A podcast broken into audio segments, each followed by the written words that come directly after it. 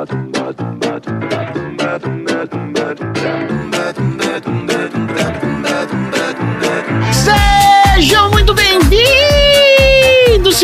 de sofá! Peguem sua pipoca de micro-ondas e vamos a mais uma sessão aleatória! Como vocês muito bem sabem, nesse podcast a gente sorteia um filme, debate temas inusitados, repletos de matagal, câmera desfocada e injeção de droga.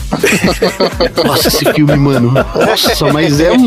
Nossa, esse. Vai, fala aí, faz a pergunta. André, Ah, o que é que você tanto queria esquecer, mas que não para de se lembrar? que o Brasil tá uma merda. Acho que é isso. Queria não estar pensando nisso constantemente, mas tá difícil. Dudu, Oi? olha só, eu fiquei sabendo que você tá procurando um lugar pra passar uns dias com a sua conge, né, pra dar um up aí na, na relação. Então, eu conversei com um amigo meu, que é o Dr. Lauro, e ele sugeriu três destinos ideais pra vocês passarem uns dias.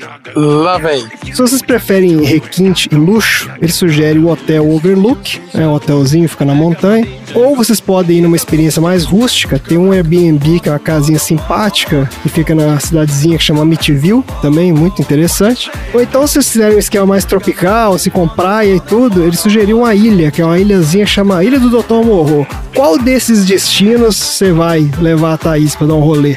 Na ilha do Dr. Morro, porque lá eu consigo emprego, se eu ficar preso lá. Os outros dois vai ser mais complicado. É, é verdade. Tem que ficar brother lá do- dos bichos lá. Marina, Eu? o que você prefere ganhar de presente? Uma boneca da Annabelle, um boneco do Chuck ou um boneco do super velho da Havan? Caralho. Existe isso, viu? Super Claro que velho na van. Claro que existe. Com certeza. Alguém bota no grupo dos aleatórios aí, por favor. Eu não conheço isso. Olha, eu, eu achei estranho você não botar nessa lista o boneco do fofão com a faca dentro. É o que eu escolheria. Ah, é, tem esse aí é clássico. tem esse é, também. esse é Esse é clássico. clássico. É É, verdade. É porque a gente tem muito ouvinte millennial aí, não tem, eles não conhecem. Eu não quero nenhum. Eu gostaria que fosse o boneco do fofão que vem com a faca dentro. Obrigada. ok. Ô, Tom, conta pra mim um negócio aqui. Pode falar, pode falar. Quem é a pessoa mais metódica e organizada que você conhece, assim, na sua vida? Cuidado, hein? Uma pegadinha. Não, mas assim, saiba que você está na lista. Mas acho que minha mãe. Mesmo ela escondendo os presentes de Natal e tentando despistar vocês pra ir pra igreja, pra tirar e falar que foi o Papai Noel que deixou enquanto você tava na igreja? Isso faz parte de um método, né? Entendi. Então tá bom. Beijo, dona Zeira. E então é isso. Ah, mano, eu não sei o que fazer com relação a, a hoje. Não, hoje eu não sei. Hoje eu não faço a menor ideia. Não consegue, né? Então você vai e você pega o que você acha que é pipoca e coloca no que você acha que é o micro-ondas e depois você descobre o que, que você vai comer. Nossa. Eu tô até indignado. Don't you come back. I do not understand you. Don't you come back. Oh, baby, please. Don't you come back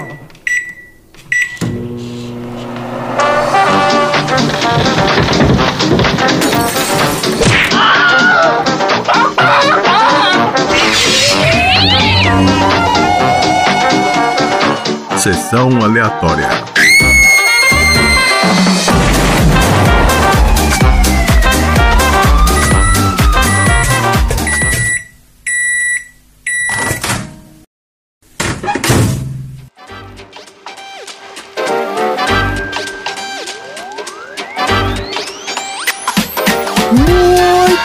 Começando mais um episódio do Sessão Aleatória, o podcast mais ermo da Baixa Podosfera. Esse é o podcast preferido dos casais em crise, desavisados, que se enfiam no ambiente inóspito para reacender a relação e acabam se metendo em altas confusões. Porque aqui no Sessão Aleatória a gente já deu a letra de como é que curte lugares inóspitos. Ó, o episódio 35, um episódio recente aí, do Castelo Animado, que a gente fez com a participação do nosso querido editor, o Randy Maldonado, a gente conversa sobre como fazer fogueiras importantes se você vai se embrear no meio do mato sem nenhuma civilização por perto.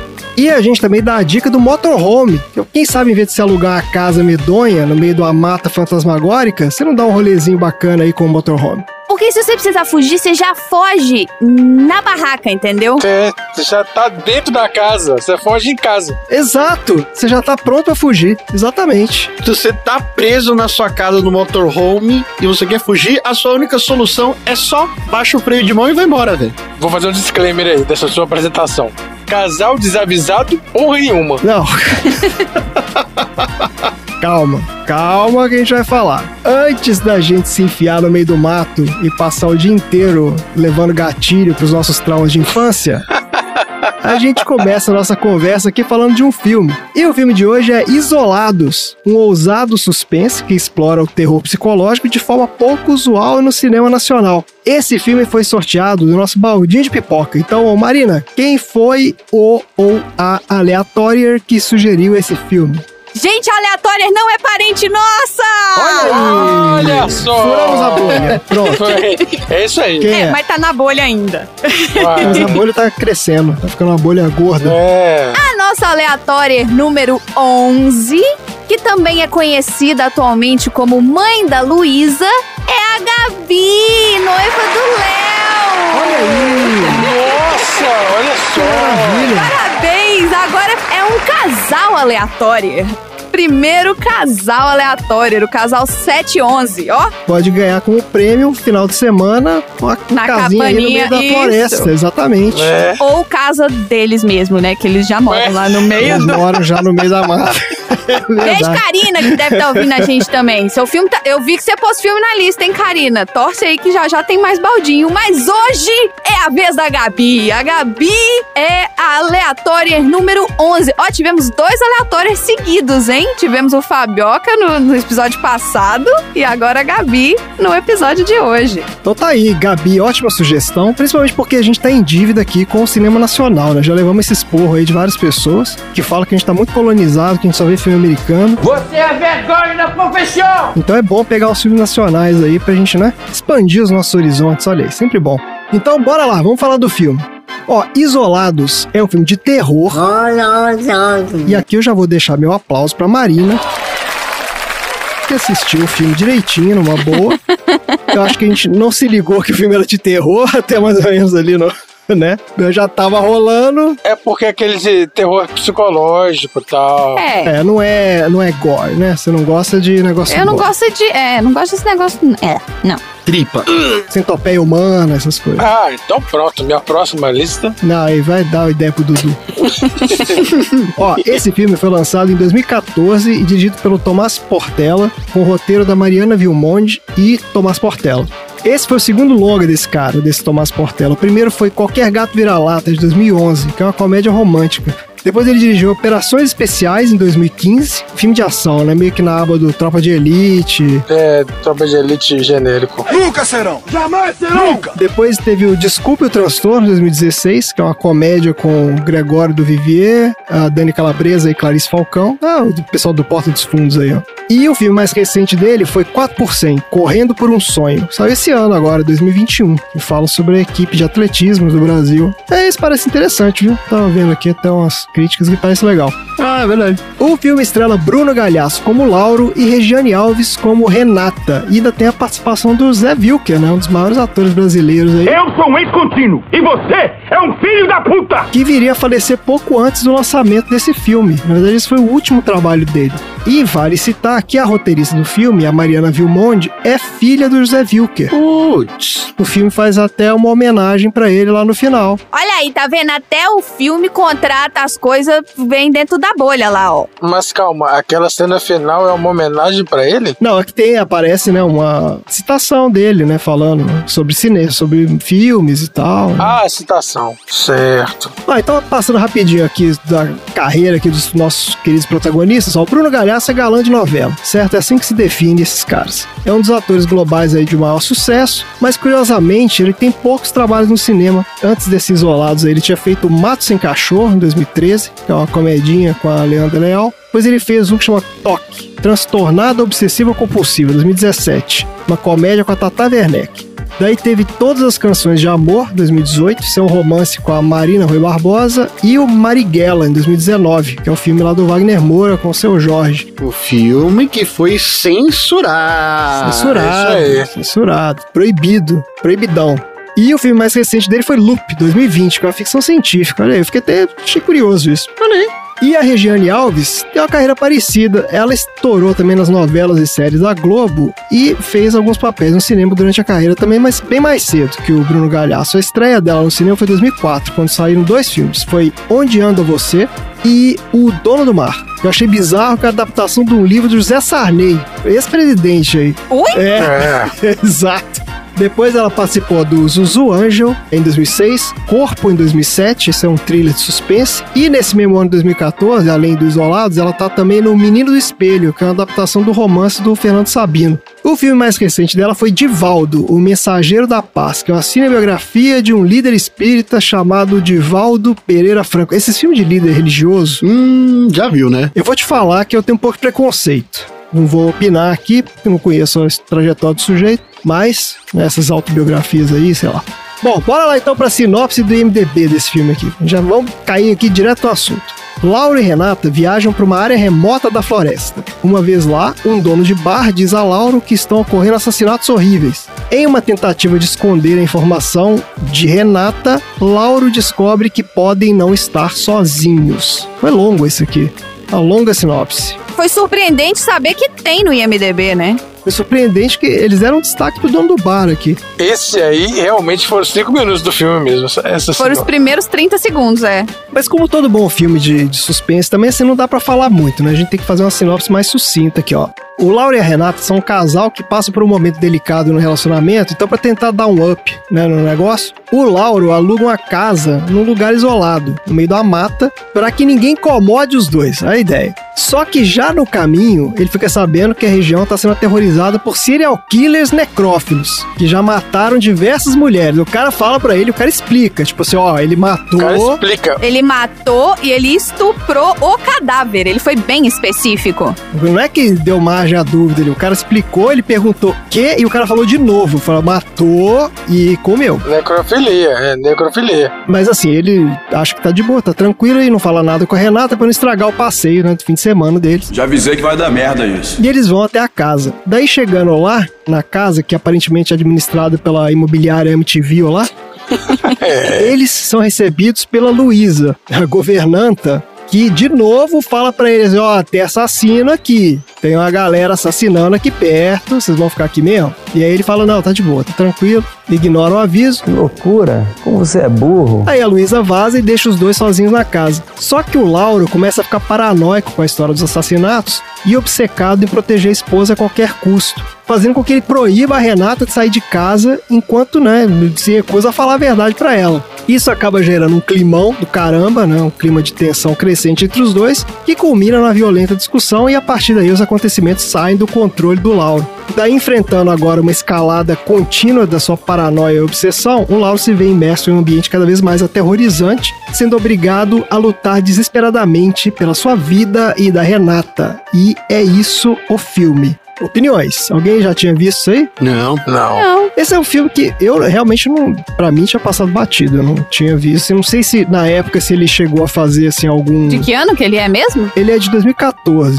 Eu até dei uma pesquisada aqui, depois eu vou falar um pouquinho mais sobre isso, sobre o lançamento e tal. Mas assim, ele chegou a estar no cinema, em salas comerciais. Eles fizeram uma distribuição, foram mais de 200 salas que ele chegou a passar. Então, assim, né, certamente na época, né, ele fez algum barulho aí.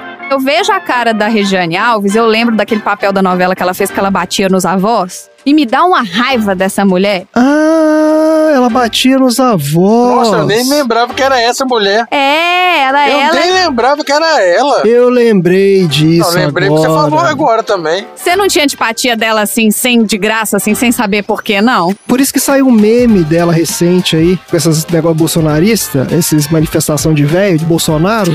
Ah, é? Alguém postou uma foto dela e falando assim: tá faltando a Regiane Alves pra dar um, né, dar um jeito desses velhos aí. Tá uma coça nos velhos. É, ela fazia o papel, aquele papel que ela batia nos velhinhos bonitinho. Aliás, tá na hora de vocês se ligarem, ó, e sair dessa casa direto pro asilo, que é o lugar onde vocês devem estar. Pede desculpas. Pede desculpas pros seus avós. Não peço porcaria nenhuma, porque é verdade.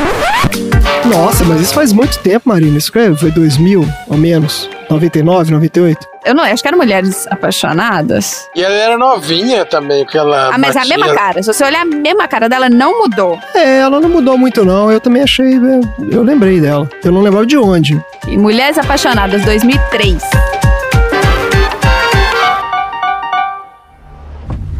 Só você. Pra achar uma casa como essa. A casa é toda assim, ó. Vidro porta, janela. Dá pra ver tudo que a pessoa faz lá dentro. Isso que é bom não ter ninguém. Não atrapalhar, não é?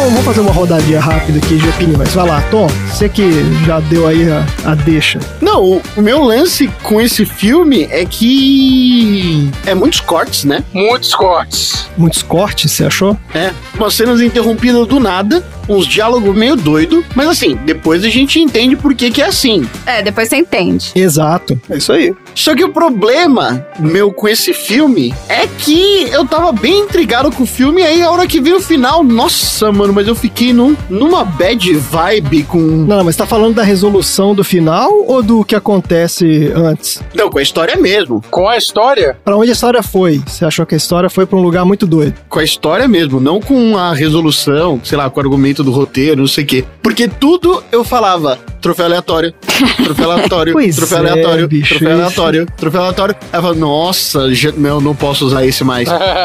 esse vai ser troféu aleatório. Putz, nem vou mais usar esse troféu aleatório. Ah, esse, puta, não, desencana. É, tem uns que dá meio barra pesada ali. Ele te impediu de dar uma, um troféu aleatório. Nossa, mas tudo que ele transformava alguma coisa que eu falava, olha que interessante. Nossa, ele já vinha com um, um balde de negative vibration em cima. Esse filme é bad vibes pra Bad cacete. Vibes Cast. Bad Esse é bad vibes mesmo. Ok.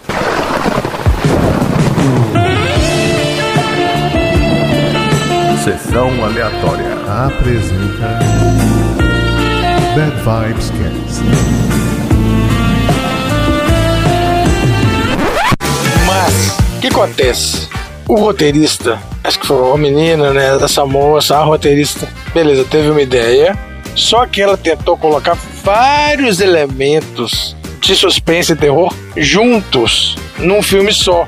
Beleza, tem a ideia do perigo que você não vê e não sabe o que, que é, e você só tem indícios. Tem uma pegada meio bruxa de Blair também, né? De ficar de câmera subjetiva. Você não vê o perigo, o perigo ele não aparece para as pessoas. Aí tem o negócio de casa isolada. Isso, MTV. Aí que tá. Do nada, a menina tinha um. No roteiro falei isso. Que ela tinha um problema com boneca e a boneca cai em cima dela e, e- e sumiu isso daí. É, aquilo ali foi, foi bobo mesmo. Não flerta com o sobrenatural, mas dá umas. Entendeu? Então, assim, ficou confuso. O roteiro, os atores atuam muito bem, mas o roteiro ficou confuso porque acho que a pessoa empolgou.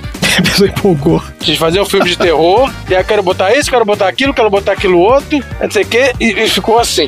Ficou estranho por causa disso. E assim, próximo do final também eu saquei o que, que tava acontecendo ali. Você achou previsível? Que eu li algumas críticas o pessoal falando que achou previsível. Achei. Já chegando no finalzinho. A gente, previsível faltando 15 minutos não é previsível, tá, gente? É, eu também acho que não. Claro eu que é, claro que é. Não, não, não. Essa. é, Previsível é na hora que eles chegarem na casa você falar, hum, quer apostar que ela morreu? Eu não achei previsível, tanto que eu fiz uma previsão que não foi o que o filme era, mas eu vou falar disso depois. Não, outra coisa, previsível de você até saber que era a polícia que tava ali. Ah, não, aquela hora sim, é, aquela hora ali sim. Outra coisa, aqueles dois ali, clichê pra caralho, cheio de clichê, frase feita, botou o Bop no meio, acho que porque tava na moda o Bop na época. É, 2014, né? É verdade. Não tinha não precisava, nenhuma, né? não, nenhuma. Bop não faz isso não. Chamar o Bop pra Bop não, aqui. não. Bop é outra coisa. Nunca serão. Então, assim, foi uma mistureba. A ideia foi boa, foi mais ou menos bem executada. Sabe como é que chama isso, Dudu? Eu vou te falar aqui, ó, tecnicamente. Você tá falando da coesão da narrativa. E isso é exatamente o que alguns críticos que eu li falaram mesmo, viu? Então você tá aí, ó, dando sua carteirada de crítico cinematográfico aí. É, eu senti exatamente isso. Porque você tá vendo uma cena aí do nada. Algumas coisas se explicam depois no final, mas a, a- a da boneca, por exemplo, aí os caras vão entrar na casa dos caras lá que estão causando o problema. Aí escuta um grito de mulher. Acabou a cena, não tem mais nada. Não, gente, a cena seguinte é eles entrevistando a mulher que eles acabaram de resgatar, que é a irmã dos dois caras que estão fugindo, foragidos. Eles entrevistam ela? Sim. Ah, então eu perdi essa. É, entrevista ela, é isso mesmo. Marina, você que não é fã do gênero, você não gosta muito de filme desse estilo, mas você assistiu numa boa e, né, e a gente até ficou bolando teorias. E agora eu sou monitorada e me- o meu assistimento do filme, ele é detalhado agora no Sessão Aleatória. Eu também já peguei o. Foi bem, foi bem assistido, foi, foi muito bem assistido esse filme, foi, não, não ficou com fome, não ficou olhando o celular, então esse aqui prendeu a atenção. Isso, eu ia falar exatamente isso. Esse checklist dela desprendida no filme. Olhou o celular, foi comer, levantou e saiu fora. Foi buscar coberta. Tá aqui meu tema. Esse eu dou nota 9 pra Marina em termos de assistimento do filme. Atenção para as notas 9. Nove? Por que nove? Por que você olhou o celular umas horinhas? Ah, mas é, celular, né? Cala a boca, tu é muito chato! Não, mas fala aí, o que, que você achou do filme? Então, eu entendo o fato das cenas serem quebradas e para do nada e a coisa muda e não faz sentido, porque eu entendo isso como sendo uma expressão da mente do cara, entendeu? E a mente dele não é pra fazer sentido mesmo. Então, por exemplo, ah, aí tem a história da boneca e não aprofundou nessa história, porque ele criou na cabeça dele essa história da boneca. Não, mas isso foi antes. Mas, por exemplo, os desenhos que ele falou que ela fez, só que ela já estava morta. Não foi ela que fez, mas aconteceu quando, teoricamente, ele não estava lá, entendeu? Então, assim, a gente também não pode falar que, ah, porque não aconteceu com ele lá. Sabe uma outra cena? Eu lembrei agora. A primeira cena da menina na casa da avó lá. A primeira cena. Hum. Aí, beleza, não tem água, tal, não sei o quê. Escuta o barulho e sai correndo. Depois que morreu, o sangue aparecer lá na água, lá na- no, no início, longe de onde ela tava. É, que sai tipo na bica lá onde ela pegava a água. Entendeu? Da bica. Que que dá onde? Porque a véia tava morta dentro ali, antes da, da cachoeira. Eles acham o corpo da véia lá. Não, gente, mas olha só, eu acho que vocês estão interpretando tudo muito literalmente. Eu acho assim que, a meu entender, as quebras da cena, a falta de conexão, as coisas sem explicação fazem sentido se você olhar do ponto de vista de quem tá contando a história é claramente uma pessoa que tem um transtorno psiquiátrico. Então, se a história está sendo contada por esse ponto de vista, é pra justamente dar essa intenção. Foi o que eu senti. Agora, eu realmente acho que eles podiam ter explorado muitas outras coisas ao invés de ter gastado tanto tempo e tanto esforço com cenas de susto desnecessárias. Eu entendo a parte que você tem que ter aquela parte, por exemplo, da polícia que fica batendo na porta e bate na outra porta, não sei o que. Essa parte, assim, ok. Mas, "Ah, o que, que é isso? Ah, o que, que é aquilo? Ah, olha, foi um barulho. Ah, A polícia, quando bate na porta, ela fala que é a polícia. Mas é que eu acho que ali, naquela hora ali, o cara tava cara doidão, tava né? O cara tava drogado. Não, doidão. pois né? é, é verdade. É, tá certo. O cara tá doidão. Tudo bem. Ele não tava ouvindo a polícia e tava ouvindo a mulher falar, entendeu? Então, assim. É, É, ok. Isso não dá pra você. Então eu acho que, pensando num ponto de vista de uma narrativa normal, realmente eu tinha hora que eu ficava tonta com a correria. Eu falava com o André, gente, mas eu tô ficando tonta, de tanto que vira a câmera de um lado pro outro, assim, porque foi demais. Agora, agora para uma produção nacional, me surpreendeu. Porque você não tem esse tipo de thriller nacional com atores mais famosos, assim, que sejam. e que tenham uma entrega legal. E foi uma entrega legal no final das contas. Prende atenção. Eu não sei se ele é totalmente satisfatório, porque eu, por exemplo, eu vou contar a minha, minha experiência com esse filme foi a seguinte. Mas eu saquei faltando 15 minutos a história. É, Pois é, ué. É, Que eu falei pro André, eu falei, hum, essa mulher tá morta. é muito tempo de tela. É muito tempo pra você sacar a antes. Marina falou mesmo. Não é, sabe por quê? O filme tem uma hora e vinte. Não é muito tempo. É, o- é o filme rapidinho. Não, não, não. 15 minutos pra acabar o filme. É, é muito Ah, tempo tipo, pra você finalizar. Mas já Ficar, tava né? resolvendo já.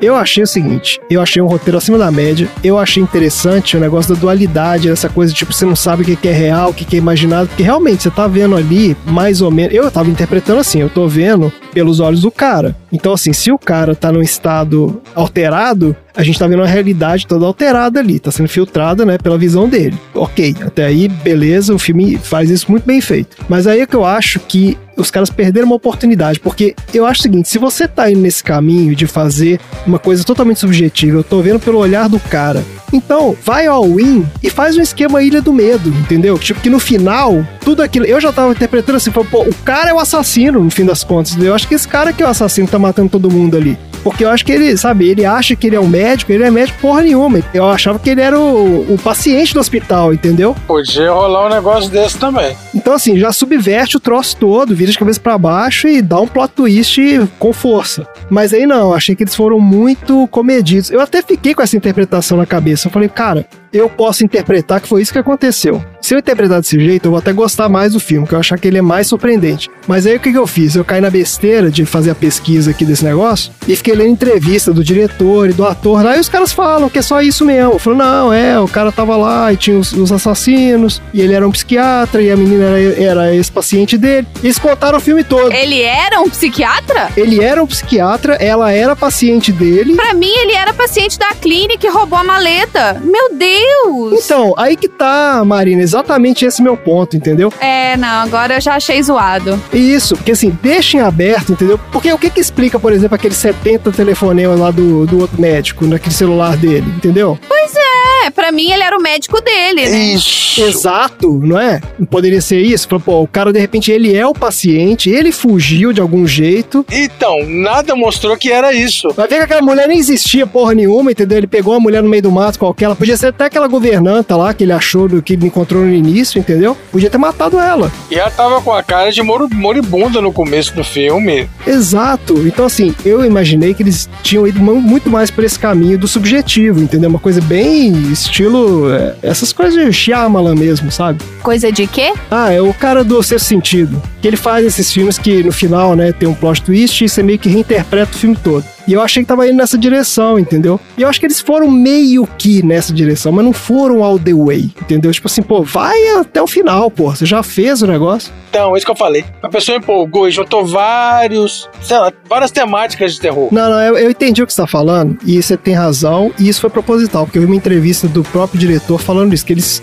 ele colocou uma porrada de clichê de terror mesmo, entendeu? Que ele foi, tipo assim, não, vamos fazer um filme de terror, vamos botar tudo quanto é clichê aqui. Mas eu acho que ficou exagerado. Concordo que, assim, podia ter dado uma comedida ali um pouquinho, né? Dado uma maneirada. Mas, ó, foi interessante. Fazia tempo que eu não via também, assim. É um, é um filme de gênero, um filme de terror nacional. Ele tem uma estética bem Hollywood mesmo, assim. Uma estética bem moderna e tal. Achei legal. Não, a visual, bom, né? A parte de fotografia é boa. Os atores são ótimos. Faltou um pouquinho, faltou, Faltou um pouquinho, faltou, faltou um um spice ali. Isso, faltou. Faltou os caras terem um pouquinho mais, talvez, de experiência, talvez um pouco mais de confiança, de fazer, tipo assim, não, vamos fazer um troço aqui realmente diferente, sabe como é que é? No grupo eu zoei aquela última cena do José Vilker falando no telefone, porque ela não faz sentido nenhum. Não faz. Inclusive, a gente achou, eu e a Marina vendo o filme, a gente achou que ia ter um plot twist ali. É. É. Falei, pô, esse cara tá passando ali, ele vai entrar numa sala e vai ver o menino lá, o paciente, entendeu? Mas não teve. Que na verdade é a história da cabeça do menino. Exato, que na verdade era uma história da cabeça do cara, alguma coisa assim. Não é ele ligando pra ninguém, é ele falando com alguém no telefone. É muito estranho. Pra mim, aquilo foi uma homenagem porque o filme foi lançado pós-mortem. É, eu também acho. Agora foi uma homenagem. Não, aquilo é. foi só uma homenagem, só. Bom, gente, beleza. Vamos falar um pouquinho da produção aqui então. Tem algumas coisas interessantes aqui pra gente aprofundar aqui no nosso debate. Ó, esse Tomás Portela, que é o diretor do filme, tem uma história interessante. Esse cara, antes de dirigir os filmes dele, ele participou de várias produções como assistente de direção. Inclusive alguns filmes de Hollywood. Ele foi assistente de direção da segunda unidade do Incrível Hulk, que é o de 2008, do Edward Norton. A parte que é no Brasil. Exatamente, que é a segunda unidade, né? Que foi a que eles filmaram no Brasil. tem as cenas de ação lá, umas cenas da favela, lembra daquilo? Isso. É. Então esse cara dirigiu, quer dizer, ele dirigiu, ele foi assistente diretor daquela parte ali e depois ele trabalhou com o Fernando Meirelles também no ensaio sobre a cegueira. Então ele viu de perto como é que essas produções grandes funcionam, né? Depois começou a fazer os filmes dele. Ele participou de vários outros filmes, né? Esses aqui foram só os maiores. Aí a ideia do filme veio de um dos produtores, um cara chamado Fernando Zagallo, que tem uma casa perto daquela casa lá, onde se passa o filme. E ele tava passando ali perto, ele falou: Cara, esse lugar aqui é muito, é, muito esquisito. Tá? Podia fazer um filme de meio terror aqui. o cara teve essa ideia. Essa casa é muito esquisita. Exato. Essa casa é muito feia, isso sim. Desculpa, gente, pra quem gostou. E eu já fiquei, eu e Thais, a gente já ficou em pipa num, num hostel que era desse jeito. Eita, olha aí. Era cimentado, mas com luz natural. Então tinha umas garrafinhas com vidro colorido e tal. No banheiro. Ah, que maravilha. É porque ela fala, né? Até no banheiro aqui, vocês têm iluminação natural. Eu falei, não é possível, gente. Nossa, na hora, na hora veio Pipa. Um beijo aí pra pousada do lagarto em Pipa. Olha aí. Tem, Olha aí, tem que tampar, é, tem que tampar o, o do banheiro lá, gente. Patrocina a gente. Excelente. Olha só, eu li em vários lugares falando que esse filme aqui é inspirado em fatos reais. Mentira! Diz que teve uns assassinatos de uns irmãos necrófilos na região de Nova Friburgo de 1990. Vocês lembram disso? Não. Não, não lembro. Eu ainda não era fã de True Crime aos três anos. E eu não achei nenhum, ninguém da produção falando isso. Então fica aí um potencial fake news aí pra quem quiser espalhar. ah, daí o Tomás Portela gostou da ideia, mas ele conta que pra esse tipo de filme, filme de gênero em geral, não só filme de terror, né? Filme de gênero é muito difícil conseguir financiamento público. E aqui eu vou abrir um parênteses pra dar uma palestrinha. Boa parte da produção cinematográfica brasileira é feita por financiamento público, porque a gente não tem mercado que viabilize financeiramente os filmes, né? O filme não se paga no cinema. É muito caro, é muito caro. É caro fazer e assim, tem pouca sala que passa o filme, entendeu? Não tem publicidade direito. Então assim, não tem como competir com, sei lá, o Marvel. Tá passando o filme da Marvel e você vai botar seu filme lá. Então, o financiamento público acaba que é a, a forma como o pessoal encontra de viabilizar os filmes. Só que, ao contrário do que muita gente acha, não é que o governo dá dinheiro pra você fazer o filme, né? Ele permite que você faça lá a captação de recursos da iniciativa privada em troca de renúncia fiscal. Só que o processo é super complicado, é muito burocrático e é lento. Então demora anos pra você conseguir fazer um filme desse jeito. Então, a moral da história é o seguinte: os caras sabiam que ia ser muito difícil fazer esse tipo de coisa e decidiram ir pro caminho oposto. Falou, pô, o que, que a gente teria que fazer então para atrair investidores pro projeto? Porque o investidor vai botar a grana no filme porque quer ter lucro. Certo. E aí eles focaram em duas coisas. Uma que ia ser ter um custo baixo. Então, assim, você faz um filme de baixo custo, obviamente você tem chance maior de ter lucro. E você precisa de um nome forte para encabeçar o elenco. Que isso também é uma eleição de Hollywood, né? Que é o astro é que vende o filme, né? Então, se você bota o cara lá da novela da Globo na capa do seu filme, ele tem boa chance de vender. Aí esse Zagalo conhecia o Bruno Galhaço, foi apresentar para ele o projeto. E o cara adorou a ideia. Então, assim, ele não só topou fazer o filme, como ele entrou como produtor também. E aí, ele colocou os caras em contato com uma outra produtora lá chamada Media Bridge, uma empresa whatever, que topou realizar o projeto. Então, no fim das contas, foi esse cara que viabilizou o filme, foi o ator. Certo. Então, a ideia dos caras era fazer um filme barato, mas de boa qualidade, que pudesse competir comercialmente com os filmes estrangeiros né, por bilheteria, né, de repente se pagar. E essa lógica cai muito bem para filme de terror, porque em geral os filmes de terror são produções baratas, né, e que tem um público cativo. Tem muita gente que gosta de filme de terror e vai ver o filme de qualquer jeito. É, aqueles caras que fizeram o aqui é paranormal lá. A atividade paranormal. Ficaram o tempo inteiro é, filmando um quarto. Um filme baratíssimo. Não, aquele filme foi feito com duas coxinhas e uns, uma empada e um salgado. Se tiver esse insight de conseguir conquistar o público, ele faz o nome dele. Quantas atividades paranormal saíram? Saíram uns 4 ou 5 filmes desse aí depois. Não, um monte. E acho que foi um dos filmes que teve maior lucro versus custo da história. Ele custou, tipo, sei lá, 20 mil dólares e rendeu 200 milhões. Pois é, ué, exatamente. Aí, olha só, com o objetivo de minimizar os custos, esse cara montou uma equipe pequena. Eram, tipo, 50 profissionais. O filme foi praticamente rodado inteiro numa locação só, né? Que era aquela casa lá. Teve um cronograma de filmagem super enxuto. Ele foi rodado em três semanas. E com uma jogadinha de marketing para tentar gerar mais interesse pro filme, eles lançaram na época do lançamento também um game chamado Isolados a Experiência para iOS e Android. Não fiquei sabendo disso. Eu até tentei ver se eu achava aqui, mas já não tá mais na Store lá, então a gente jamais vai saber se esse troço era bom ou não. E foi isso, então é a tática dos caras. Se eles conseguiram o objetivo de ter lucro ou não, a gente também nunca vai saber, porque esses números não são divulgados, né? Mas o que a gente sabe é que a recepção da crítica foi, em geral, positiva. Eu li várias críticas, então vários caras torceram um pouco o nariz por conta do abuso dos clichês, esse negócio que o Dudu falou aí, e a falta de coesão na narrativa também, que é esse lance dos personagens também às vezes tomam decisões que não fazem muito sentido, algumas coisas que entram no filme, mas não levam a lugar nenhum e tal. Mas ó, o lado positivo que os críticos destacaram foram os aspectos técnicos do filme. Eles comentam, né, sobre toda a parte de fotografia, cinematografia e tal. Boas atuações dos protagonistas e a ótima direção de arte, né, da parte figurino, cenário, iluminação, objetos de cena e tal, que realmente é muito bem feito. O filme abriu o Festival de Gramados de 2014 em homenagem ao Zé Wilker, que era um dos curadores do festival. E mais recentemente, no final de 2020, esse filme voltou a chamar a atenção porque ele foi adicionado ao catálogo da Netflix e chegou a estar nos top 5 filmes mais assistidos da plataforma no Brasil. Olha aí. Então teve um ressurgimento aí de interesse nesse filme, que vale, acho que para quem gosta do gênero, principalmente, é um ótimo passatempo, é uma um, muito boa sugestão. E é isso, gente. Bora então falar pro, do troféu? Bora. Bora. Bora então falar do troféu. Falar do troféu, nada a ver, né? é, bora falar desse troféu aí. É, vamos falar do troféu. E é isso, gente. Bora então pro troféu aleatório.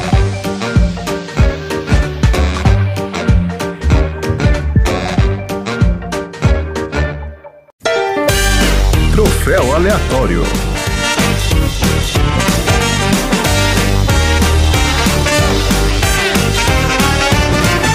Vamos lá, gente. Troféu aleatório. Tom, define aí para o nosso ouvinte o que é o troféu aleatório.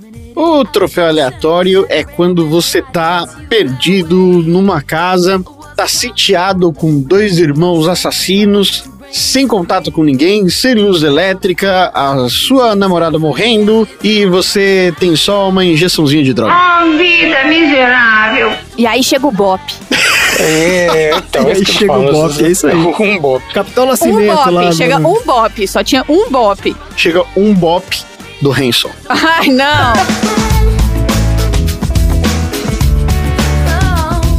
Chegou um Renzo, como é que é? Eu levantei essa, né? Chegou um Renzo. Não, não, não, não. Não, galera, assim não dá. Eu não sou pago pra isso, não. Tô embora.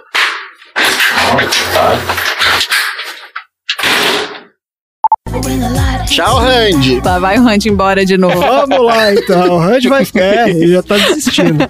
Vamos lá então, gente. Marina, vamos começar com você aí. Qual é o seu troféu aleatório para isolados? O meu troféu aleatório também é uma homenagem à minha cidade natal. Então, se você é de Belo Horizonte, já morou em Belo Horizonte, já ficou lá tempo suficiente para conhecer esse lugar, o meu troféu é o troféu Trem Fantasma do Parque Guanabara, que vai pro jogo de cenas iniciais do filme, da perseguição da menina, que dava cada tranco que eu tive que virar pro lado porque tava me deixando tonta. Mas o que, que é fantasma? O Trem Fantasma. Idiota. Agora que eu entendi a piada. Eu também. Essa foi boa. Não, voltei. Agora eu... Pra quem nunca foi, o Parque Guanabara é um parque de diversões. Era Parque Guanabara? Eu tô tentando lembrar disso. Parque Guanabara é aquele lá na Pampulha, que tem uma roda gigante. Perto da Rua Cristina. Ah, lá na Pampulha, lembro. Lembro desse trem fantasma, lembro. Aí ele dava uns trancos assim pro lado, sabe? De uma vez, pá, e dá um tranco. Tem o trem fantasma, que no final era o cara cagando. Era isso, era aí. o cara cagando no final, é isso mesmo. E tinha a minhoca, o minhocão. Isso, a minhoca, era uma mini. Era- Eu acho que era um jacaré, na real, viu? Ele era verde. Não, jacaré é do Parque Municipal. Ah, tá bom. Eu tô confundindo, então. O Tom tá perdido, coitado. Ô, Tom, esse é- imagina assim, é o Hopi Hari, só que só tem três brinquedos. É esse que é o Parque da Guanabara. Eu tô botando fotos do Parque Guanabara aqui no grupo do Sessão Aleatória. Excelente. Vamos lá, Tom, qual é o seu troféu aleatório pro Isolados? O meu troféu aleatório de policial default vai pro ator Oran Figueiredo. Ele é o policial bigodudo da dupla de policiais. Ah, tá. O chefão, o chefe. Ah, o chefe. Não, são três policiais ali, né? Não, são dois. É o que fica dando tapa na cara E o cara do bop. e um bop, é. E aí por quê? Porque o ator Oran Figueiredo, ele já fez cinco filmes onde ele é um policial. Porra!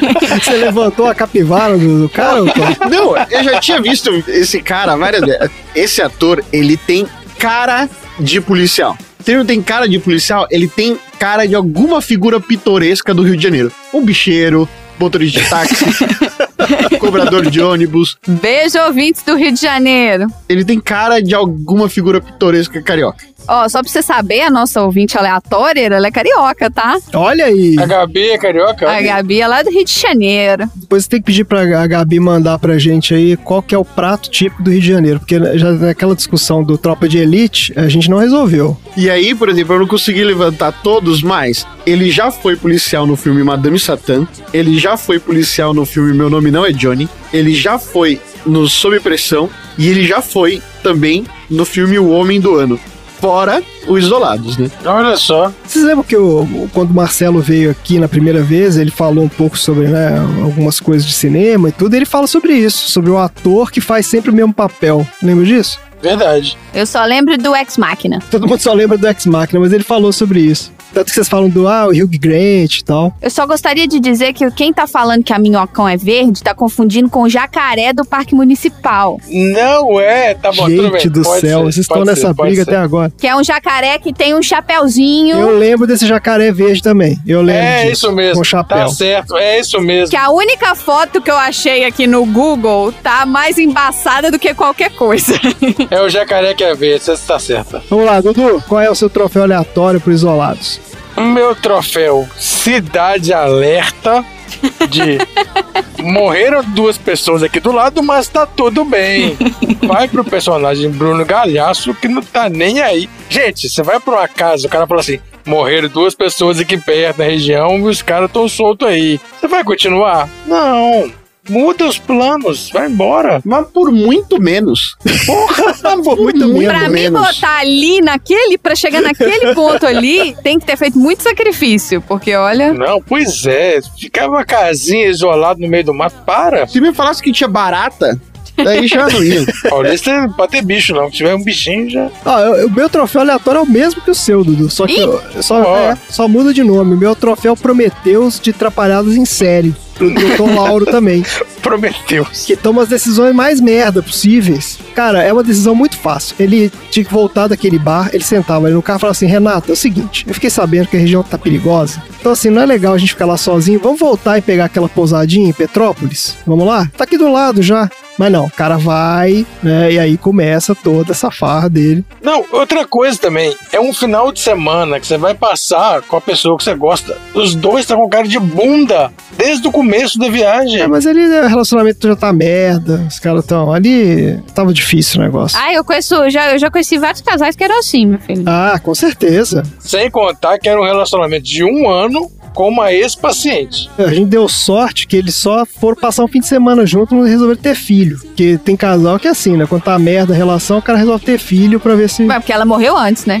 Esse bobear já tava nos planos ali, né? Ó, e só pra fechar aqui com o meu Bad Vibes Cast, os irmãos necrófilos, que foram Eita. serial killers brasileiros, Nossa, você foi pesquisar. Ai, tão soltos ainda. Vai ter um mini assunto aleatório agora. Ah, qual é a dos irmãos necrófilos? que escaparam do cerco da polícia por um ano, Ah. teve um filme em Ah. 2019 baseado na história desses caras. Ah, E foi em fevereiro de 95 que começou a caçada, eles foram presos um ano depois. Irmãos Ibrahim e Pedro Henrique, de 19 e 21 anos. Deus me livre. Eu pus a reportagem lá no grupo dos aleatórios. é, mas Ah, realmente tá assim, eu não achei. É, que ótimo. Obrigado. Eu não É. achei nada falando que esse filme aqui, quer dizer, eu achei reportagens falando que foi baseado nessa história, mas ninguém da produção confirmando. Então, até aí continua sendo uma fake news. Então tá aí, gente. Troféus aleatórios distribuídos serão entregues por psiquiatras que não consultam o TripAdvisor antes de marcar as férias. É isso. Temos recados hoje? Temos recados. Ô, Gabi, seguinte. O lugar que você mora é meio longe. Então, seu certificado de aleatória tá indo, tá? Já já ele chega aí carregado por um. Citacídio. Não, chega aí carregado. vou mandar a Karina vir aqui correndo buscar. Ô, Karina, vem cá buscar o certificado de aleatório número 11 pra Gabi. Vem correndo. Olha aí. E se você quer ser como a Gabi e virar um aleatória, manda o seu filme pro baldinho de pipoca. Vocês colocam o filme que vocês quiserem, quantos filmes vocês quiserem. Não fica repetindo o filme não, tá, gente? Bota filmes diferentes, a gente quer diversificar. Coloca lá o porquê que você recomendou esse filme. Ah, ela falou por quê? Ela falou que é um filme muito bom, nacional e de suspense. Aí, pronto. Mais que justificado. Então é isso, gente. Entra aqui no post do episódio, busca lá o Mande, eu quero mandar a minha sessão aleatória. Manda o seu filme pra gente pra você se tornar um aleatório também. Quer entrar no top 20? Faltam só 9. Não perca essa oportunidade de estar ali no início da planilha da Marina, hein? Isso! Maravilha, gente. Bora então pros assuntos aleatórios. Bora!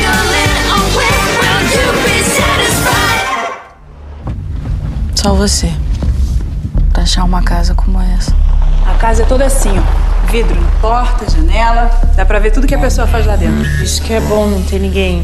Não atrapalhar, não é?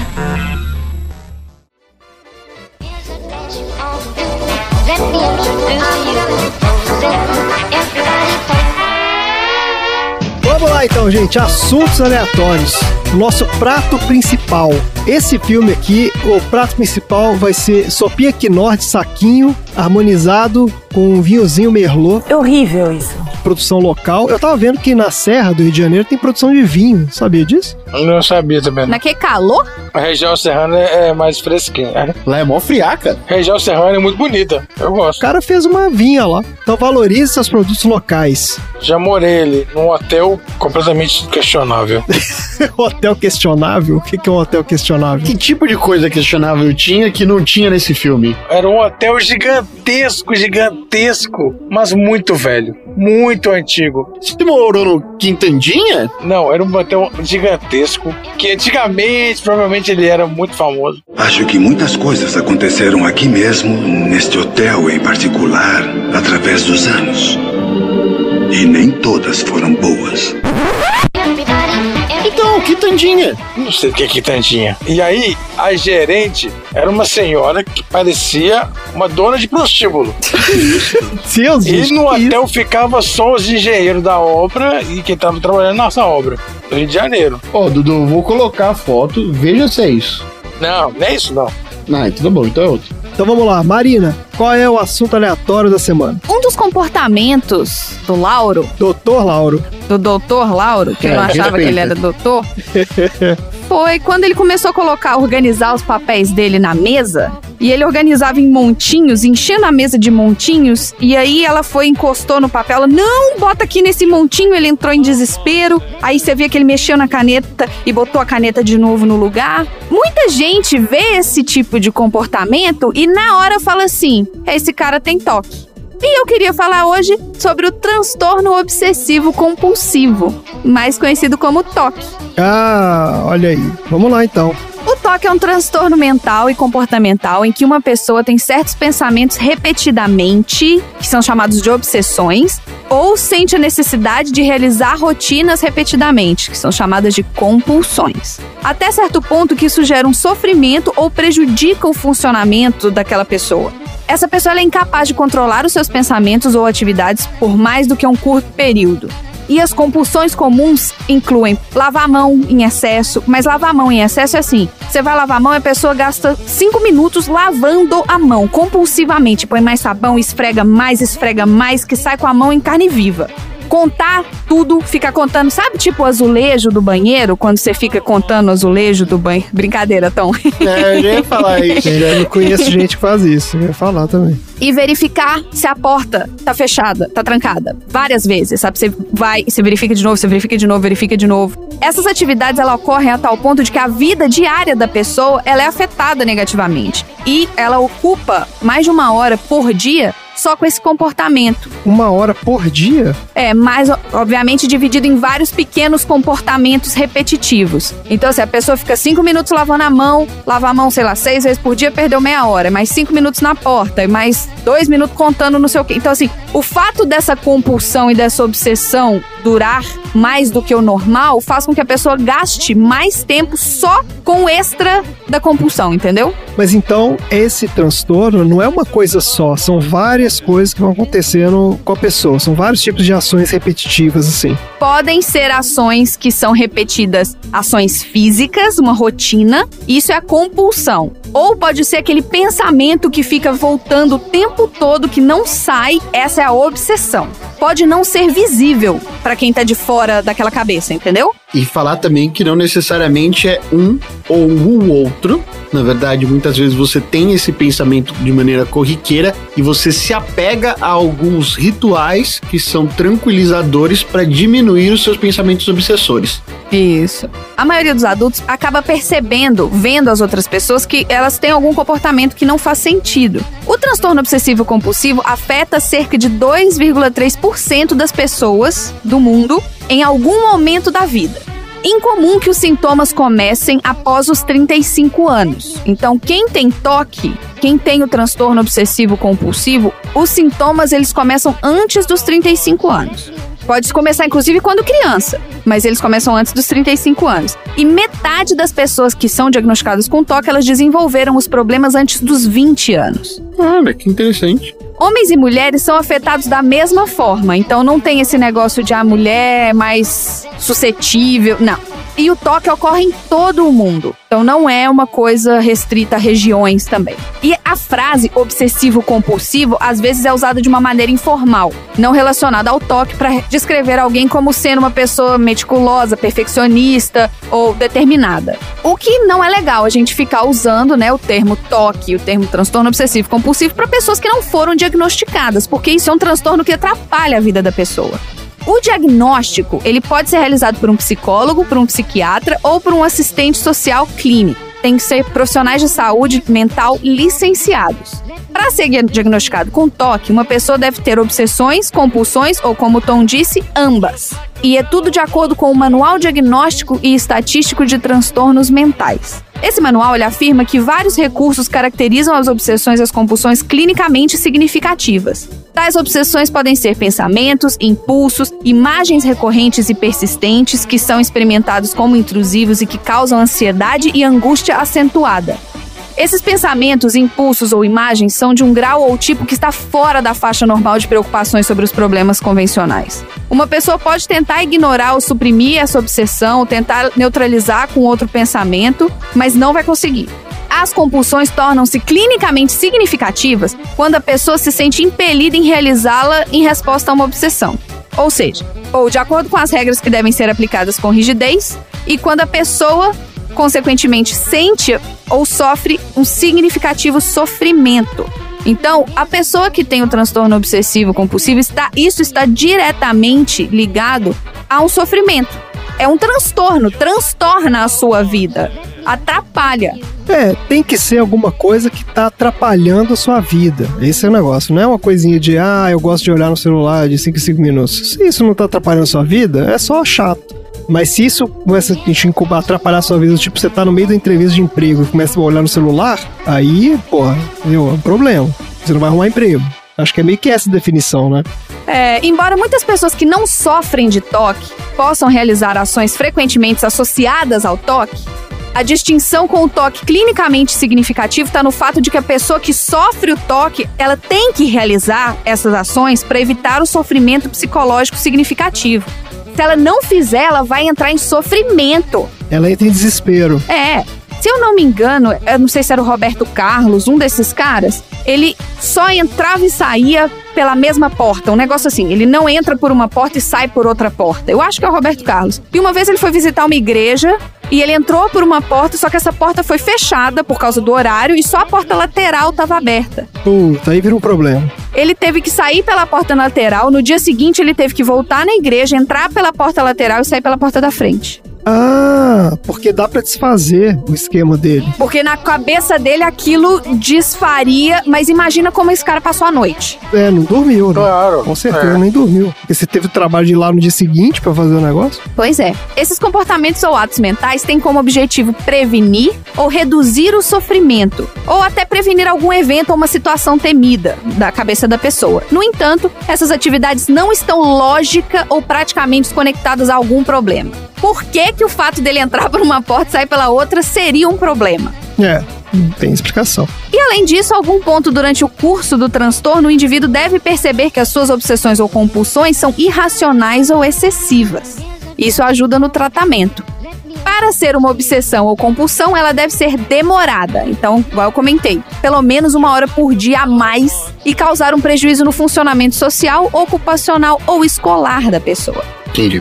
É útil quantificar a gravidade dos sintomas e o comprometimento antes e durante o tratamento para o toque. O meu recado para todos hoje é: não fala que você tem toque se você não é uma pessoa que está diagnosticada, porque toque tem a ver com sofrimento, é um transtorno obsessivo compulsivo, não é uma brincadeira.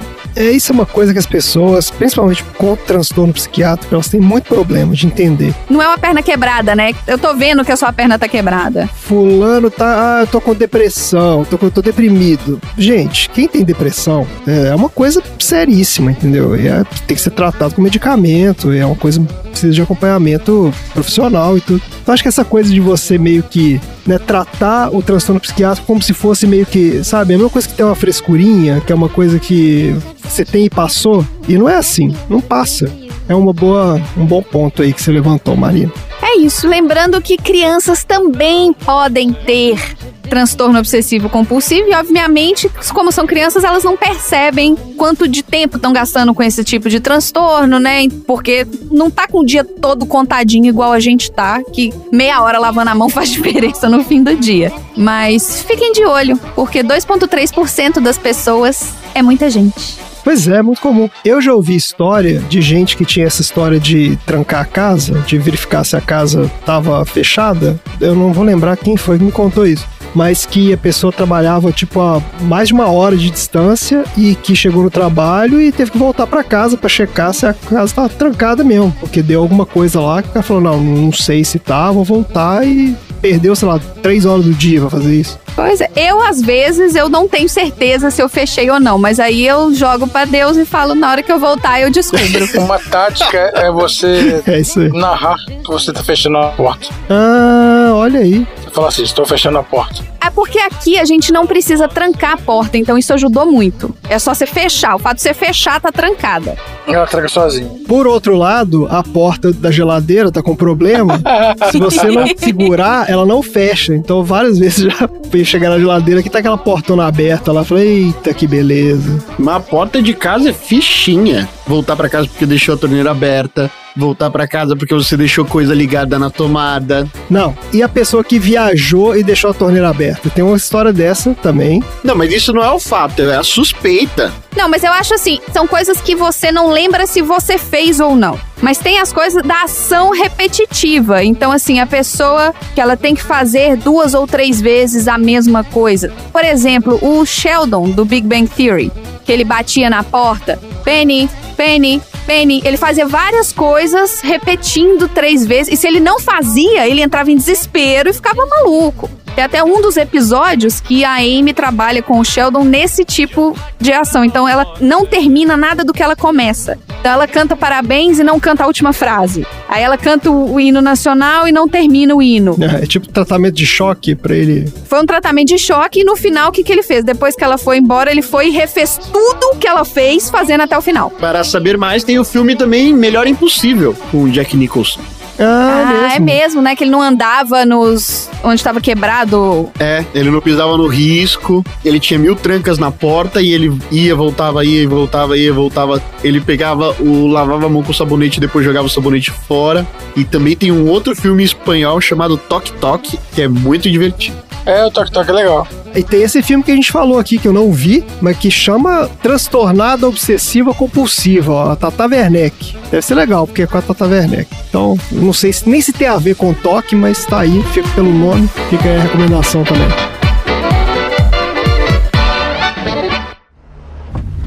Só você. Pra achar uma casa como essa. A casa é toda assim, ó. Vidro porta, janela. Dá pra ver tudo que a pessoa faz lá dentro. Isso que é bom não ter ninguém. Não atrapalhar, não é?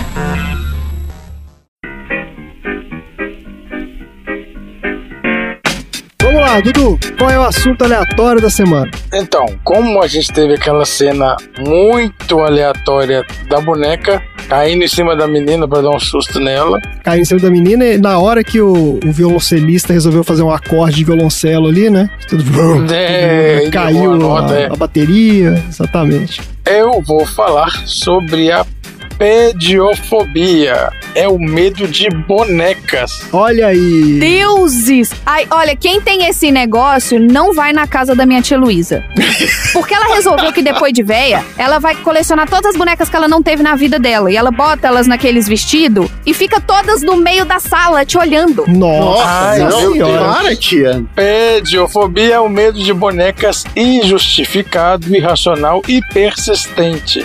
É uma fobia específica pertencente à categoria de automatonofobia. Olha aí, fobia de autômatos? Isso, que o indivíduo tem medo de tudo que é humanoide ou parece com humano, mas não muito. Objetos incluindo manequins, marionetes, bonecos de ventríloco, figuras de cera, figuras robóticas, bonecas de porcelana, bonecos de pelúcia. Boneco inflável. Fica maluco. Nossa, o Madame Tussauds. Nossa, o pesadelo desse cara é o Madame Tussauds. Isso. Como qualquer outra fobia, a pediofobia é também possivelmente provocada por um incidente intensamente negativo ou trauma passado na infância que está conectado remotamente a bonecas. A mente da criança pode, a partir disso, sempre associar bonecas com o trauma e recordar sentimentos negativos vivenciados. Alguns bonecos já têm uma imagem negativa comum, que bonecos de voodoo estão associados à bruxaria, etc. Queimar bonecos para trazer infelicidade a alguém, essas coisas. Tem um pessoal que queima boneco de. Como é que chama? Aquele religioso? Ah, queima o Judas, é isso mesmo. Queimam Judas, pois é. Agora, uma coisa que é muito comum é que as bonecas podem parecer que estão olhando em nossos olhos fixamente. É as da minha tia, todas. E algumas bonecas também têm olhos que fazem elas parecer seres sem alma ou sem emoções, semelhantes a um cadáver. Eita! E isso pode tornar as crianças e pessoas mais jovens especialmente impressionadas. Aqui tem um comércio de pessoas que fazem réplicas do seu bebê recém-nascido. Ah, mano. Ai, Isso é a coisa mais bizarra de todo o universo. eu já achei bizarro aquele daquela série de gato lá, a menina fazer o gato da pessoa. Mas, cê- Dudu, você não tá entendendo. A boneca, ela é igual, além de ser igual a um bebê, ela é mole. Então você segura, ela fica, ela é mole. Eles não podem continuar fazendo bonecas como esta. Alguma coisa precisa ser feita. Beleza, é o, seu, é o bebê. Agora, por exemplo, você tem o do gato, aí você tem um gato. O seu gato, ele vai ter um período de vida menor do que o seu. E aí, seu gato vai morrer, você vai estar vendo ele o tempo inteiro ali. Eu imagino do bebê, então. Esse de bebê também, pelo amor de Deus. Seu filho cresce e fica o seu bebê ali na, com o quartinho dele. Ah, não, gente, é maluquice, maluquice, maluquice. Mas assim, é impressionante a riqueza de detalhes nesses bebês e são caríssimos. É assim, é a partir de mil dólares. Não nego a arte da pessoa, não conseguir recriar. O problema é. O problema é quem compra, né? É quem maluquice compra, quem é. compra, é. Eles falam que esses bebês eles têm ajudado muito em asilos, que eles levam pros velhinhos ficarem ninando os bebês. Ah, tudo bem, tem uma função social. Não, não, não. Mas é, as mães doidas compram esse negócio. Mas existe as bonecas que elas fazem de modelo, blá blá blá, normalmente elas doam pra asilos pra ficar, né, com os velhinhos. Tudo bem a função social, mas não a mãe comprar. Tudo bem. Olha só, falando do tratamento, a dessensibilização ou terapia de exposição gradual consiste em expor lentamente o pediofóbico ao seu objeto de medo, no caso as bonecas. Então, ele pode começar vendo fotografias de bonecas, lendo livros, assistir filmes sobre bonecas, até que seja capaz de manter a calma na presença delas sem ter um ataque de ansiedade. Não vai assistir brinquedo assassino, pelo amor de Deus. É, não, você não, não vai na Anabelle, não joga Anabelle na cara da pessoa. Isso é, geralmente é feito na presença de um terapeuta ou pode ser feito em casa com a ajuda de amigos de família. Eu vou falar agora de histórias reais de bonecos amaldiçoados. Meu Deus! pra brindar aí os nossos amigos pediofóbicos, né? Eu vou mandar aí no grupo dos aleatórios a foto da minha boneca favorita. Pra quem é dos anos 90, vai lembrar da Lu Patinadora.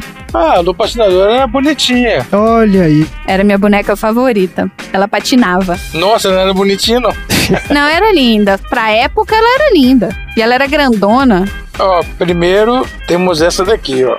A Caroline, boneca de porcelana. Caroline é uma boneca muito real, apesar de ter a cabeça feita de porcelana. O primeiro registro que se tem sobre essa boneca é que ela teria sido adquirida em uma antiga loja em Massachusetts, nos Estados Unidos. Desde então, todos os seus proprietários disseram terem presenciado fatos sobrenaturais junto a ela. Segundo investigações paranormais, três fantasmas assombram essa boneca e exercem controle sobre ela. Três.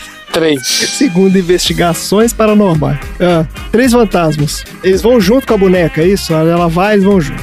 Quem fica com ela relata sussurros durante a noite, sombras estranhas, portas, janelas batendo. Essa aí é a clássica. É clássica, essa é clássica. É. O que mais? Temos a Okiko, a boneca japonesa viva. Eita, aí começou. A Okiko foi comprada no Japão em 1918 por um garoto de 17 anos como lembrança à sua irmã de 2 anos. Presente grego. A criança adorou o brinquedo, no qual passou a brincar todos os dias. Só que dizem que no ano seguinte a menininha morreu com um simples resfriado. A família colocou a boneca em um altar doméstico e passou a orar todos os dias em memória da filha. Que, gente? Mas a família aí não tá ajudando também, né? Não ajuda. Tá merda, hein, família? Nossa senhora, mano. E aí dizem que depois de um tempo notaram que o cabelo da boneca passou a crescer. Ah, Ah, tá. meu Uhum. Senta lá, Cláudia. Então esse fato é visto como um sinal de que o espírito da menina se refugiou na boneca. Ah, o espírito da na boneca. Temos a Leta, a boneca cigana. Ah, vamos lá, qual é a letra? Essa boneca foi feita há 200 anos por um cigano romeno que a construiu para seu filho afogado, pois seu povo acreditava que o espírito humano poderia se transferir para a boneca. Que bom. Que bom, que saudável. Desde então, fatos inusitados têm acontecido próximo ao brinquedo. Dizem que as pessoas sentem uma súbita onda de tristeza apenas de olhando para ela ou com a presença dela. Ah, isso acontece, aconteceu comigo quando eu olhei esse boneco do velho da van aqui, viu? Também ia dar o mesmo efeito.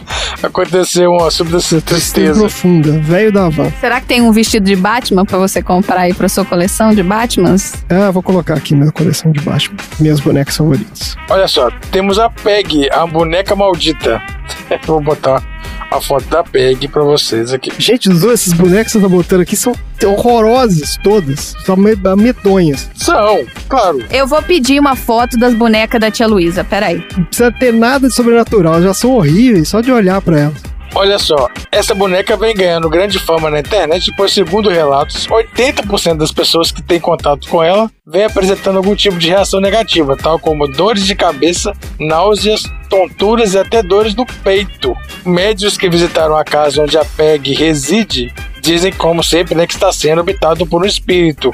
Segundo a lenda que vem se formando em torno da PEG, até mesmo pessoas que veem suas fotos pela internet ficam por alguns momentos olhando para seus olhos, não que apresentam males. Eu já tá me dando dor de cabeça olhar pra essa boneca aqui. Pois é, duas cabeças, tá vendo? Temos a Mandy. A Mandy, nossa, a Mandy é. Vai ser pior do que essas aí que você já botou? A Mandy é essa aqui, ó. Nossa, Deus, gente, que alguém isso? tem essa boneca? Não, não, não é possível, Dudu. O que, que é isso? A história dessa boneca se inicia em 1991, quando ela foi doada a um museu na Inglaterra. Que museu que aceita isso? É? E a antiga proprietária advertiu o pessoal do museu sobre sua crença que a boneca era assombrada.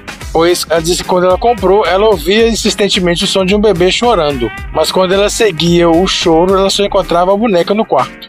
A origem da boneca é um mistério. Alguns acreditam que ela contém o espírito de uma menina que morreu quando estava com o brinquedo no colo e até hoje se sente muito sozinha. Não, mas isso é fácil de ver, porque se tá no museu, como é que é? Então, chora no museu também? Ou... Para amenizar a solidão da boneca, o pessoal do museu deixa uma ovelha de pelúcia junto com essa boneca da Mandy para fazer companhia para ela. Mas talvez ela prefira a presença de vivos, porque um relato diz que uma certa manhã os funcionários disseram que encontraram a ovelha fora da caixa de vidro onde estava a boneca. A ovelha fugiu? Fugiu.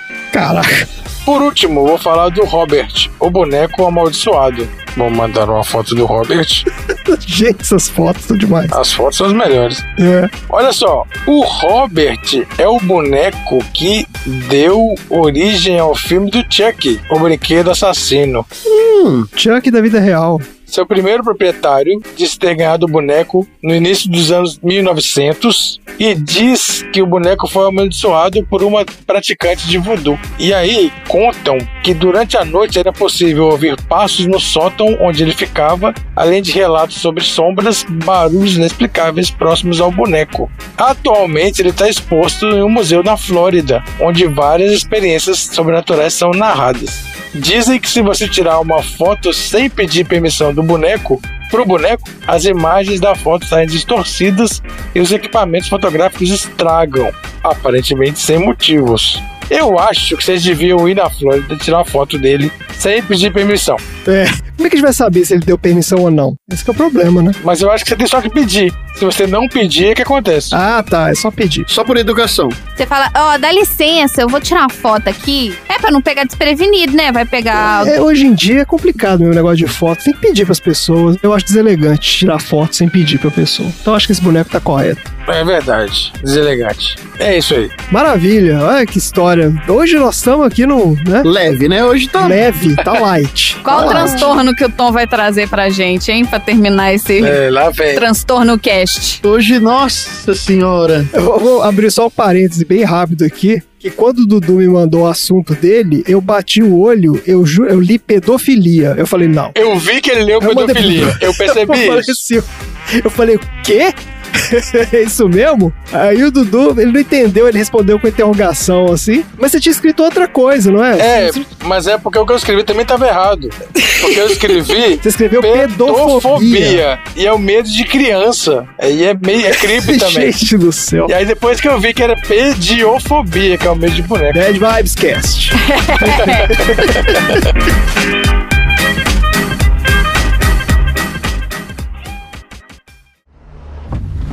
Só você.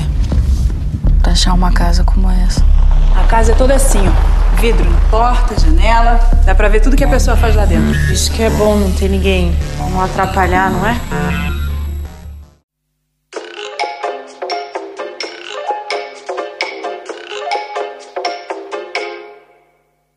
Vamos lá então, Tom. Olha só, Tom. Nunca antes na história desse país a gente precisou tanto de um tema good vibes. É Nossa, verdade. mas é Hoje verdade. tá tenso. Aí vem o Tonzeira filosofa. Hoje é dia de tonzeira jogar energia lá em cima, hein? A gente tá na bad vibe. O filme era um filme tenso. É, perdemos a roupa hoje aqui, lavanderia sumiu. Feio, isso. O negócio tá feio. Eu tô fazendo prova pra aluno, o negócio tá feio. É, então tá tudo cagado. Teve tentativa de golpe de Bolsonaro, tá tudo cagado. Nossa, tá difícil demais. Tá difícil demais, difícil demais. Energia lá em cima. Vamos lá. Qual é o assunto aleatório da semana? Assim, tava muito difícil de encontrar um tema que não fosse um tema do Bad Vibes Cast. tava muito difícil. Mas teve um momento em que eu tava muito compenetrado, olhando fixamente pro filme, procurando vestígios de energia positiva. E aí foi a hora em que alguém fala: há 25 anos atrás. Eu falei, caralho, há 25 anos atrás. Aí eu rapidamente fiz a conta. Aí eu falei, 1997. Aí em 1997 eu lembrei da música do Rentinho chamada 1997, que é aquela. Quase 10 anos depois, não consigo entender. Tudo vai acabar bem. Quase 10 anos depois, não consigo entender. Ô, Tom, você sabe o que, que também é de 1997? Não. Um bop. Olha aí! Olha eles aí de novo!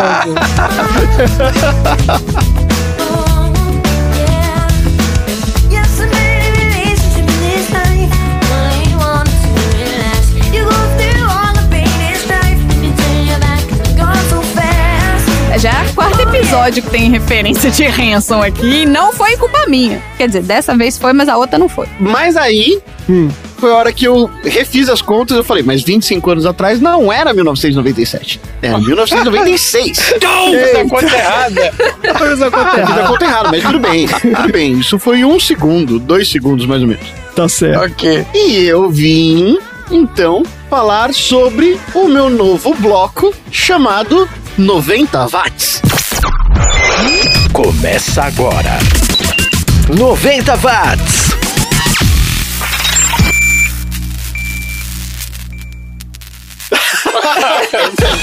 Tá bom.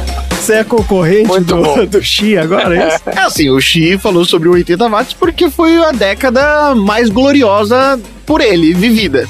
A minha foi dos anos 90. É, a minha também. Estamos todos aqui na vibe dos anos 90. E eu vou falar sobre o ano de 1996. Vamos fazer uma retrospectiva 1996. Como era o mundo em 1996. 25 anos atrás. Retrospectiva 96. É hora de rever os fatos, as imagens, os principais acontecimentos que marcaram o Brasil e o mundo.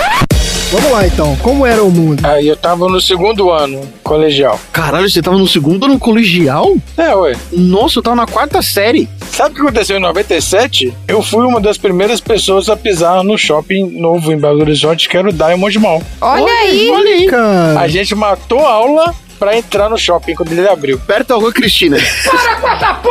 É muito Belo Horizonte isso.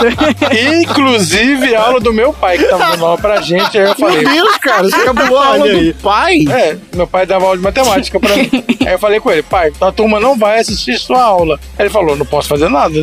E aí nós fomos pro shopping e ficamos lá rodando, igual idiota, porque tá tudo fechado, porque não tinha loja. tinha nada, é verdade. Tinha tipo uma loja. Uma das primeiras pessoas a pisar no Diamond Mall. Maravilha. E você, Marina, o que, que você tava fazendo em 1996? Eu tava na quinta série, eu acho. Como na quinta série, menina? Começou a estudar com três? É porque eu pulei dois anos de escola. Que história é essa? Como assim você pulou dois anos de escola? A minha avó me levou. Ô, dona Vera, tadinha da dona Vera. A minha avó me matriculou no Instituto Nossa Senhora do Carmo, primeiro período, que era primeiro, segundo, terceiro período, né? Antes do ensino fundamental. Depois do maternal, isso. É, Aí ela me levou lá, enquanto ela me deixou, ela ficou olhando e ela falou assim, gente, porque ela me educou, então assim, eu já sabia ler um pouco, eu já entendia as letras, eu já tava mais adiantada do que as crianças. A minha avó brigou com a escola, eu tive que fazer teste de psicológico e tudo mais, e eu pulei o primeiro e o segundo período. Eu fui direto pro terceiro período. Por isso que eu entrei na faculdade com 16. Caralho, menina. Então vamos lá, gente. Vai lá. É. Então, por exemplo, quando se trata de filmes, em 1996 já houveram dois grandes blockbusters daquele ano que faziam parte e que já foram mencionados aqui no Sessão Aleatória. Um deles foi Independence Day, Olha aí. Que a gente falou que o, recentemente o Aladdin ultrapassou como filme de maior bilheteria do Will Smith, e também o 101 Dálmatas, que já foi o filme trabalhado aqui. Ah, isso mesmo. Além do filme que passou por um reboot esse ano, que foi o Space Jam. Que foi um filme que me fez começar a gostar de basquete. E durou só aquele ano, porque Entrou só aquele ano. Mas eu- você assistiu esse reboot aí do Space Jam? ainda não. Mas eu tô com uma vontade de assistir. Eu comprei um pop do Space Jam, que é o Pernalonga vestido de Batman. Maravilhoso. No mundo dos videogames, isso eu não tinha parado pra fazer as contas. O mundo de videogames viveu três universos ao mesmo tempo. Era lançado o Mortal Kombat para o Mega Drive, Fatality. ao mesmo tempo em que tinha jogos saindo para o PlayStation 1, e também era o ano do lançamento do Nintendo 64.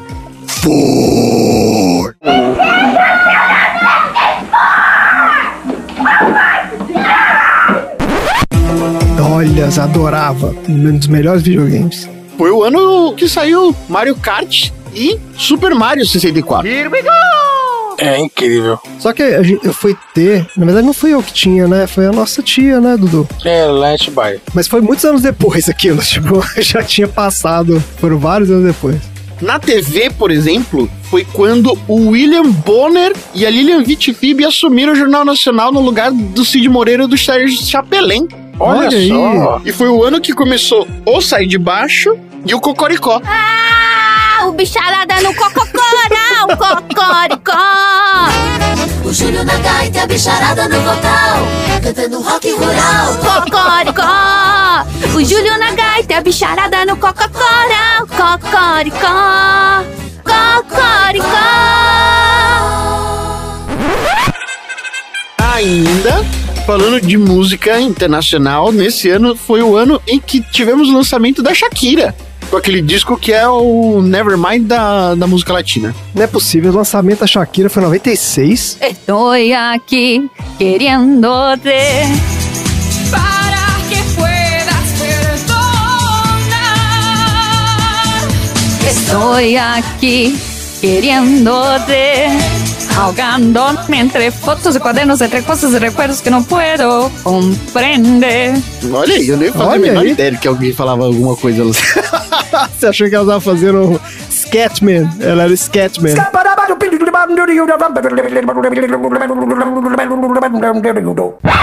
A menor ideia que tinha uma letra. Agora eu sei que ano que é. 96, eu cantei essa música na escola, quinta série. Aula de espanhol, eu cantei essa música na escola. E foi na quinta série que eu comecei a ter aula de espanhol. Só que você tinha quantos anos? Fiz nove no meio do ano. Quinta série é 11 anos. A série era mais, é 12, 13. Mano, não tinha o menor cabimento. Você tá na quinta série com 9 anos. Você tá fazendo fórmula de Bhaskara enquanto tá comendo catota. É mesmo. Quinta série é quando você aprende a equação de segundo grau. É, ué. É, o problema é que eu pulei um ano e meio, porque meu aniversário é no meio do ano. Então, teoricamente, eu seria atrasada, entendeu? Eu ia ser aquela pessoa que termina o ano mais velho que os colegas. Só que aí minha avó deu um jeito de me pularem dois pra frente. Beijo, dona Vera, que Deus a tenha. Foi o ano de lançamento também do Evil Empire, do Rage Against the Machine. Puta, foda. Descasso.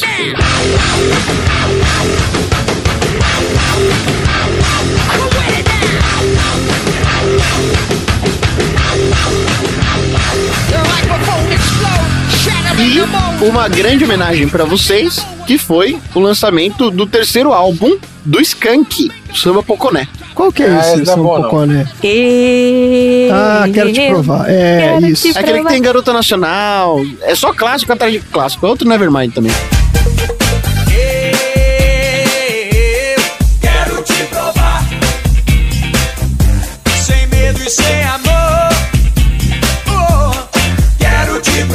Não é o do Macaco Cidadão, não, né? Não, não, esse é o Não, primeiro. esse é o Macaco primeiro. cidadão. É o Pacato. Pacato Cidadão, é. É. Macaco Cidadão. Pacato Cidadão. Todo mundo começou a falar italiano igual idiota, porque foi quando estourou a Laura Pausini. Ah, achei que era Ah, achei que fosse da, Terra Globo. Nostra. Mas também foi o ano de Rei do Gado. Mezenga e Bertinazzi. Azeite e água não se misturam. Uma filha minha não pode gostar de um mezenga. Mezenga! Verdinazzi! Verdinazzi. Que que é o- qual que era o rei do gado? É um cara que toma um tiro e. Errou! E tinha um capeta guardado no. no quê? No capeta Essa novela no- me deixou impressionada. É o cara que foi castrado nos, nos primeiros capítulos. Errou! Não, gente, que castrado. Não, vocês estão Pantanal. malucos. Essa não, é não, Pantanal, não, não é não. não? É, o cara foi pendurado na árvore e castrado. Não, arrancaram a pele dele Errou! e o cara costurou a pele dele de volta. Arrancar uma tira de couro das costas. Aí eu só lembro do sangue. Eu fiquei muito impressionada. Não é o Pantanal, o cara que é assim? Não, não é Pantanal, não. Esse era o do Zé Inocêncio. Não, tinha o cara que tinha o capeta dentro do. Da garrafa. Isso, a Da capeta garrafa da de cachaça. garrafa. Esse mesmo. Errou feio, errou feio, errou rude. Ah, então confundi as novelas. E já esteve presente aqui a trilha sonora do Rei do Gado, lá no meu Qual é a Música Aleatório. Que não é o nome da música Rei do eu achei que era, mas não é. Falando em outra música que todo mundo participou bastante, foi todo mundo botou a mão no joelho, deu uma baixadinha e dançou a dança da bundinha. E também ralou na boquinha da garrafa. Vai ralando na boquinha da garrafa. É na boca da garrafa. Vai descendo na boquinha da garrafa. É na boca da garrafa. Eu só fazia essas coisas quando meu pai não tava olhando. Eu vou falar que eu tava procurando aqui o negócio do rei do gado e tem nada a ver. Isso é outra história. É novela? tudo e não tem nada a ver com o que a gente falou. Eu vou falar sobre as tragédias de 1996 porque é too much. 1996. Não, não, chega. Já tá. Essa tragédia a gente já tem muito esse ano. Já basta o dos Mamonas Assassinas. Foi o acidente dos Puta, Mamonas. Cara, isso foi foda. Outra grande tragédia foi o Romário e o Bebeto jogarem no Flamengo em 96. é verdade. Foi Por quê? trágico. Destruíram todo mundo. Não, deu ruim. É, os caras que ganharam a Copa junto, ganharam a Copa 94. Mas não dois anos depois. É, pois é, né? Foi também o ano do lançamento do Motorola StarTAC. Minha mãe tinha! Não conheço. Que era uma cópia do Star Trek. Daqui do comunicador do Star Trek. Ele foi Você tá de inspirado no sacanagem, comunicador sério? do Star Trek, sim. E é Mentira! por isso que ele chamava StarTAC? Sim. Ah, não sabia ah, não disso. pode ser, mano. Opa! Olha aí, eu não sabia disso. Por isso que ele tem aquele flip igualzinho do Star Trek. Olha, é mesmo, StarTAC. Foi também o ano de inauguração do UOL. Nossa! E, por fim, como não poderia ser muito diferente, em 1996 foi o lançamento da primeira eleição com a urna eletrônica. Ah, eu votei nessa eleição pro meu pai. 25 anos depois, o sujeito vai re- reclamar. Só faltava você falar também que foi porque sua avó chegou e falou: Ah, tá apta pra votar. Ah, pode votar aqui, ó. Não, eu sentei no colinho do meu pai e votei. Com 9 anos.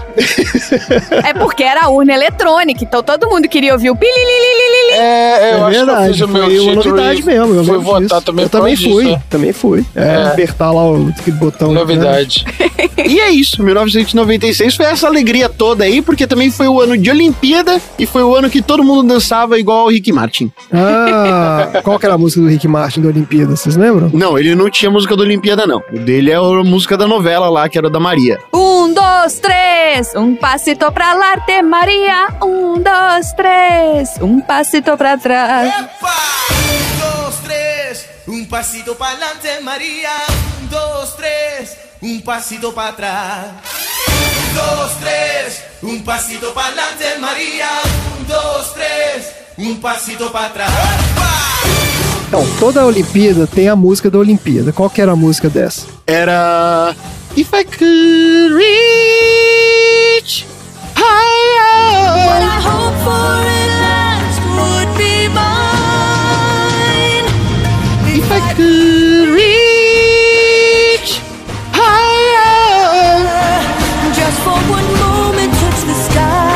Nossa! É isso mesmo? Olha só. É, da Gloria Stefan. Essa música é boa. E é isso aí.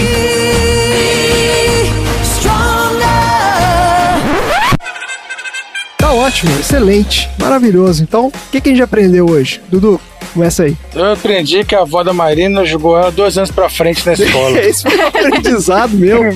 Não é? Mas, gente, mas é só, é só assim pra eu entrar. a quinta série com nove anos Com de 9 idade. anos de idade. Que isso? Foi. A fadinha da, da quinta série. É.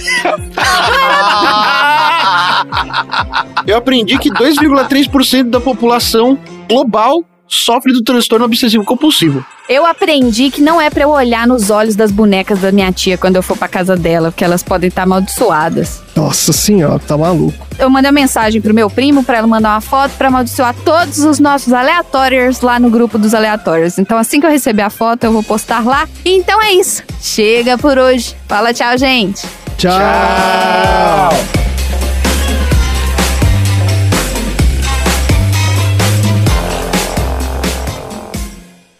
Fim da. Do Skank, o samba Poconé. Agora, essa informação também não é pra. Eu não tenho certeza, mas eu tenho quase certeza que quem desenhou a capa desse disco foi meu ex-sogro. Ele era professor da Belas Artes. Era, não é, né, gente? Que o cara tá vivo ainda. Não, porque a minha irmã estuda lá. Eu vou perguntar pra ela se ela Aí, conhece. pergunta, ele, é chama? Vlad. Ele é romeno, sim, ele chama Vlad. Randy, corta esse tanto de maluquice aí também.